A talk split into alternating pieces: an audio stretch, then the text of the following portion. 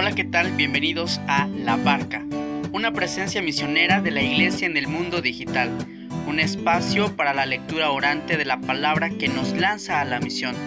Ven y sé protagonista de la construcción de la civilización del amor. Solo nunca estás, comparte la vida en el camino y conecta tu vida al corazón.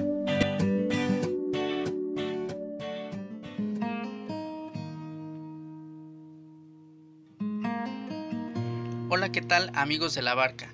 Bienvenidos a este espacio donde queremos ser una presencia misionera en el mundo digital. Y bienvenidos a este episodio que trata especialmente de la vida comunitaria en la Iglesia Católica. Como he dicho en otras ocasiones, no nos salvamos solos. Vivimos en comunión, en comunidad. A eso estamos llamados. Desde los primeros siglos los cristianos ya asumieron ese valor de vivir el Evangelio en grupo, mediante vínculos fraternos y relaciones fecundas que promueven la santidad. Ello se ve reflejado en grandes testimonios que ahora nosotros podemos meditar.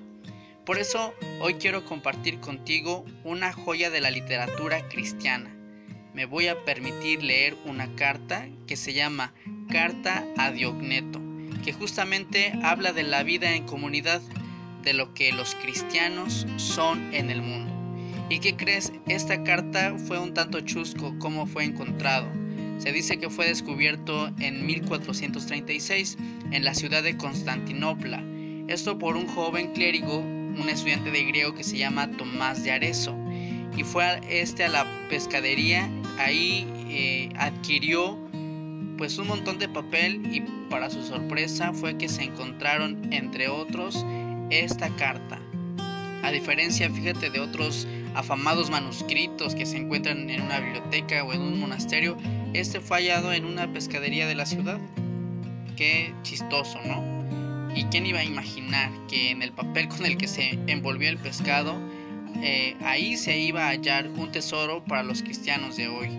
Esta carta pareció haber sido redactada a finales del siglo II, asumiendo eh, como si se le estuviera contestando a un pagano llamado Diogneto, que tenía un vivo interés por conocer esta nueva raza, los cristianos, así le llamaban, a esos grupos de seguidores de Jesús. En lo particular, yo amo tres expresiones cuando se refiere a la comunidad primitiva de creyentes. Una dice así, son pobres y enriquecen a muchos. ¿A poco no? Así es, a eso estamos llamados los cristianos aún en nuestra pobreza, a enriquecer a muchos. Otra, otra expresión dice, viven en la tierra, pero su ciudadanía está en el cielo. Obedecen las leyes establecidas, pero su modo de vivir supera estas leyes. Qué bella manera de referir a los cristianos. Viven obedeciendo estas leyes, las leyes de, Roma, de la tierra, del espacio temporal, pero su modo de vivir supera incluso esas leyes, porque su ciudadanía está en el cielo. Y la última expresión que te comparto dice esta carta, para decirlo en pocas palabras, los cristianos son en el mundo lo que el alma es en el cuerpo. Escucha estas palabras. Tú puedes encontrar en internet esta carta buscándolo así, carta a Diogneto. Dice, los cristianos en el mundo.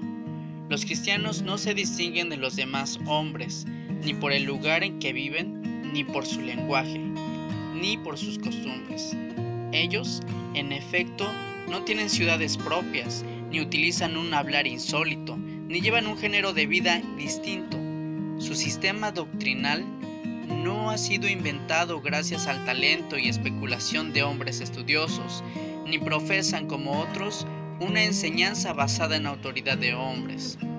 Ellos viven en ciudades griegas y bárbaras, según les cupo en suerte, según las costumbres de los habitantes del país, tanto en el vestir como en todo su estilo de vida, y sin embargo dan muestras de un tenor de vida admirable, a juicio de todos increíble. Habitan su propia patria, pero como forasteros, toman parte en todo como ciudadanos, pero lo soportan todo como extranjeros. Toda tierra extraña es patria para ellos, pero están en toda patria como en tierra extraña.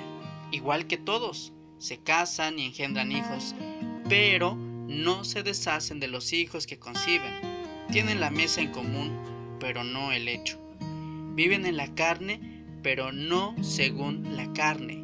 Viven en la tierra, pero su ciudadanía está en el cielo.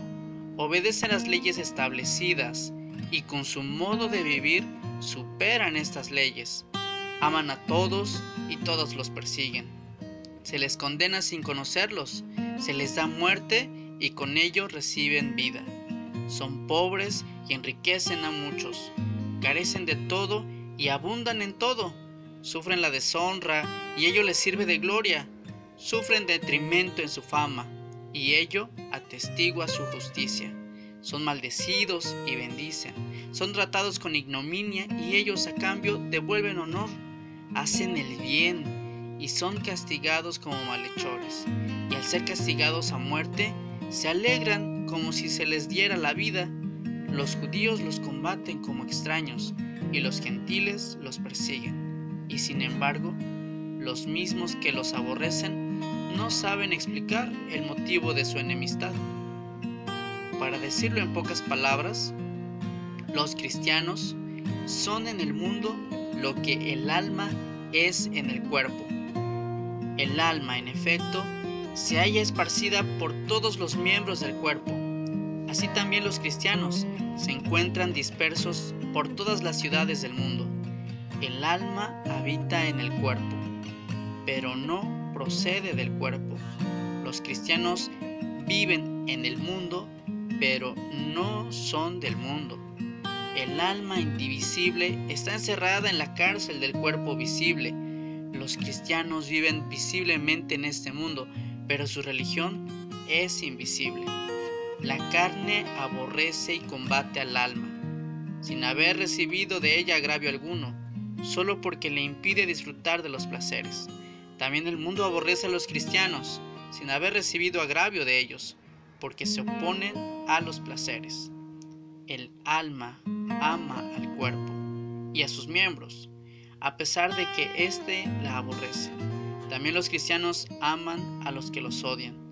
El alma está encerrada en el cuerpo, pero es ella la que mantiene unido al cuerpo.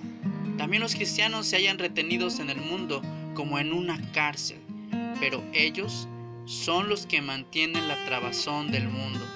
El alma inmortal habita en una tienda mortal. También los cristianos viven como peregrinos en moradas corruptibles, mientras esperan la incorrupción celestial. El alma se perfecciona con la mortificación en el comer y beber. También los cristianos, constantemente mortificados, se multiplican más y más. Tan importante es el puesto que Dios les ha asignado, del que no les es lícito desertar. Hasta aquí esta carta a Diogneto. ¿A poco no? es una joya de la literatura cristiana. Un cristiano es como el alma en el, el alma al cuerpo, así el, eh, el alma al mundo, los cristianos. Y no le es lícito desertar. Ojalá te haya gustado esta carta en la Iglesia Católica, eh, incluso en el oficio de lectura de, la liturgia de las horas, en alguna, en alguna ocasión se medita porque sigue siendo actual y vivo esta descripción de los cristianos. Te dejo con un canto que se llama A Cristo hay que vivirlo, justamente invitándonos a vivir a Jesús en comunidad. A Cristo hay que vivirlo, ellos son Zombie 4. Me despido de ti, sígueme en las redes sociales como arroba peregrino misionero y en Facebook como Miguel Betancourt. Y no lo olvides, conecta tu vida al corazón.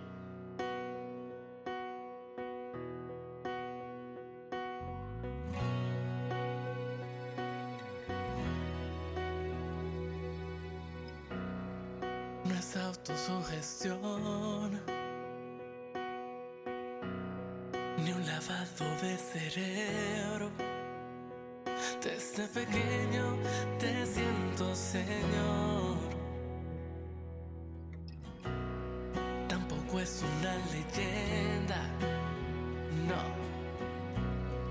menos algo intelectual Solo tienes que